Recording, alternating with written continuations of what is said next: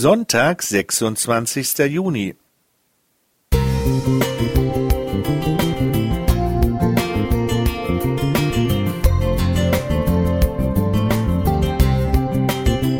Ein kleiner Lichtblick für den Tag.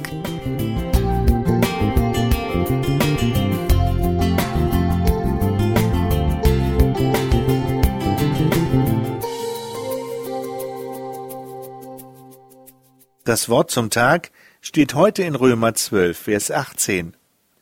Ist's möglich, so viel an euch liegt, so habt mit allen Menschen Frieden.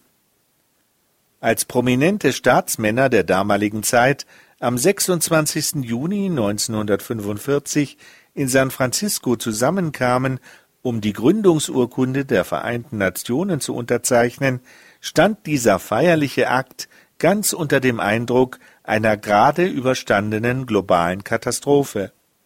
Die Schlachten des Zweiten Weltkrieges hatten Verwüstungen bis dahin unvorstellbaren Ausmaßes hinterlassen. 50 Millionen Menschen waren dem weltweiten Blutvergießen zum Opfer gefallen, und das Grauen des Holocausts würde sich für immer ins Gedächtnis der Menschheit eingraben. All diese Schrecken sollten sich niemals wiederholen, und der gute Vorsatz war ganz gewiss vorhanden, internationale Konflikte von nun an ausschließlich mit friedlichen Mitteln beizulegen. Einen dritten Weltkrieg hat es tatsächlich bis heute nicht gegeben, aber Frieden ist ein seltener und überaus zerbrechlicher Zustand geblieben. Nicht der Krieg, sondern der Friede ist der Ernstfall, in dem wir alle uns zu bewähren haben. Das sagte Dr. Gustav Heinemann in seiner ersten Rede als neu gewählter Bundespräsident am 5. März 1969. Fast scheint es, als habe der gläubige Protestant dabei an unser Andachtswort gedacht. Denn nie war dieser Satz aktueller als heute.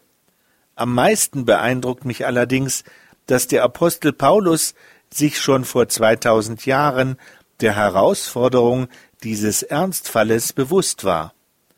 Als Freund vorsichtiger Formulierungen ist er bekanntlich nicht in die Kirchengeschichte eingegangen. Gewöhnlich bevorzugte er die klare Ansage. Hier aber formuliert er gleich doppelt vorsichtig. Wenn es möglich ist, so viel an euch liegt. Offenbar wusste er aus eigener leidvoller Erfahrung schon damals um die traurige Tatsache, dass selbst der Frömmste nicht in Frieden leben kann, wenn es dem bösen Nachbarn nicht gefällt. So ist es, leider. Aber mir scheint, das ist exakt die Herausforderung, der Nachfolger Jesu sich jeden Tag neu zu stellen haben.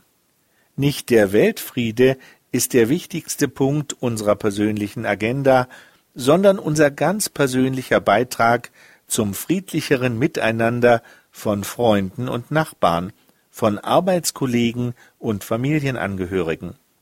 Mit Franz von Assisi kann ich nur bitten, Herr, mach mich zu einem Werkzeug deines Friedens. Dass er dich und mich heute dazu befähigt, darauf hoffe ich. Friedhelm Klingeberg Musik